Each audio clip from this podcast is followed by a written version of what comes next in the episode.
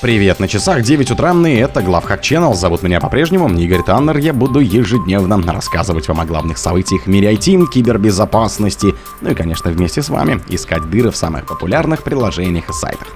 В стандарте радиосвязи Тетра, которым пользуются военные и полиции, нашли множество проблем. 12 правительственных учреждений Норвегии взломаны из-за Zero Day уязвимости в мобилероне. Основатель группы IBM Илья Сачков приговорен к 14 годам тюрьмы. Уязвимость позволяет получить root доступ к сотням тысяч маршрутизаторов MikroTik. Google работает над Web API, который уже называют DRM для интернета. Сливы общества. Объем утечек данных за полгода превысил число жителей Российской Федерации. Спонсор подкаста Глаз Бога. Глаз Бога это самый подробный и удобный бот пробива людей, их соцсетей и автомобилей в Телеграме. В стандарте радиосвязи Тетра, которым пользуются военные и полиция, нашли множество проблем. Исследователи выявили 5 уязвимостей в стандарте Тетра, которые используют правоохранители, органы военные и операторы критической инфраструктуры по всему миру. Уязвимости получили общее название Тетра Burst и позволяют осуществлять расшифровку данных в режиме реального времени. При этом эксперты считают, что обнаружили бэкдор, который, похоже, был создан намеренно. Проблемы были обнаружены голландской компанией Midnight Blue еще в 2021 году, и на сегодняшний день нет доказательства того, что уязвимость использовалась злоумышленниками. В настоящее время для некоторых уязвимостей списка Tetra Burst уже выпущены исправления, и теперь исследователи смогли рассказать о багах публично. При этом не все проблемы в целом можно исправить с помощью патчей, и пока не ясно, какие производители уже подготовили исправления для своих клиентов. В зависимости от конфигурации инфраструктуры и конкретных устройств, уязвимости позволяют выполнять расшифровку данных в реальном времени атаки типа «сбор сейчас, расшифровка позже», а также осуществлять инъекции сообщений, деанонимизацию пользователей и привязку сеансного ключа, сообщают специалисты. 12 правительственных учреждений Норвегии взломаны из-за Zero Day уязвимости в мобилероне. Правление национальной безопасности Норвегии сообщило, что сразу 12 правительственных учреждений пострадали от атаки на критическую уязвимость нулевого дня. Пострадавшая от хакерской атаки платформа использовалась самыми разными министерствами страны, но известно, что инцидент не затронул канцелярию премьер-министра, Министерство обороны, Министерство юстиции и Министерство иностранных дел. Норвежское управление по защите данных уже уведомило об инциденте, то есть, скорее всего, хакеры могли получить доступ к конфиденциальной информации в скомпрометированных системах, где и произошла утечка данных. При этом подчеркивается, что правительство страны продолжает работать в обычном режиме, и произошедшее никак не повлияло на работу. В НСМ заявили, что скрывали информацию о Zero Day баге до тех пор, пока Иванти не выпустила патч. Дело в том, что эксперты опасались, что уязвимость будет использована как в Норвегии, так и за рубежом, если не раскроет подробности о ней слишком рано.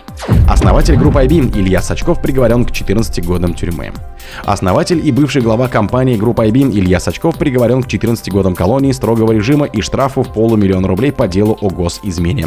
Свою вину Сачков не признает. Его защитники заявили о намерении обжаловать приговор и обратиться к президенту РФ. 26 июля 2023 года Московский городской суд вынес обвинительный приговор основателю компании групп IB. Дело рассматривалось в закрытом режиме тройкой судей, и в чем именно суд признал Сачкова виновным, неизвестно, так как дела по госизмене засекречены. Согласно решению суда, один день СИЗО будет зачтен за один день срока в колонии. Напомню, что Илья Сачков был арестован в сентябре 2021 года по подозрению в госизмене, а в офисах группы IBM тогда прошли обыски. С этого момента он находится под следствием в СИЗО Леформула. Уязвимость позволяет получить root доступ к сотням тысяч маршрутизаторов MikroTik.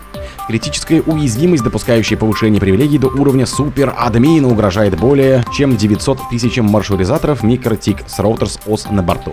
Проблема отслеживается по идентификатору, не позволяя злоумышленникам, у которых есть учетная запись админа, повысить свои привилегии до супер-админа через интерфейс. Специалисты компании OWinCheck объясняют, что эта проблема не кажется серьезной лишь на первый взгляд. Ведь, казалось бы, есть потенциальный атакующий должен заранее иметь привилегии админа, все не так уж плохо. Но, к сожалению, это вряд ли остановит злоумышленников, так как Routers OS не предотвращает boot-force атаки, не предъявляет жестких требований к паролю админа, а также по умолчанию имеет аккаунт админ, о котором известно очень давно. Хуже того, до октября 2021 года пароль админа по умолчанию был пустой строкой, и эту проблему исправили только с релизом Router OS 649. По данным исследователей, около 60% устройств MikroTik все еще используют эту учетную запись, хотя производитель давно рекомендует ее удалить. Обсудить. Google работает над Web API, который уже называют DRM для интернета. Команда из четырех инженеров Google работает над новым Web API, который позволит сайтам блокировать клиентские приложения, изменяющие их код. Помимо очевидных плюсов точки зрения безопасности, новый API фактически позволит Google и операторам сайтов эффективно бороться с блокировщиками рекламы. Описание этого проекта гласит, пользователи часто зависят от сайтов, доверяющих клиентской среде, в которой они работают. Это доверие предполагает, что клиентская среда честна в отношении ряда аспектов собственной деятельности, обеспечивает безопасность пользовательских данных и интеллектуальной собственности, а также прозрачна в отношении того, использует ли ее человек. Как нетрудно догадаться, по этому вступлению основная цель проекта — узнать больше о человеке по ту сторону браузера, удостовериться, что он не робот, а браузер не был ли модифицирован или подделан каким-либо образом. Сливы общества. Объем утечек данных за полгода превысил число жителей РФ. Объем персональных сведений у жителей РФ за полгода превысил общее число россиян, рассказали известиям специалисты по информационной безопасности. Если за первую половину 2022 года злоумышленники выложили 77,8 миллионов записей, то за аналогичный период нынешнего года уже 188,7 миллионов, отмечают они.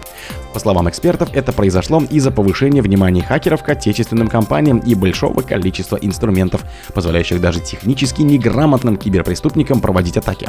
В Роскомнадзоре заявили, что участившиеся случаи взломов – часть гибридной войны против нашей страны.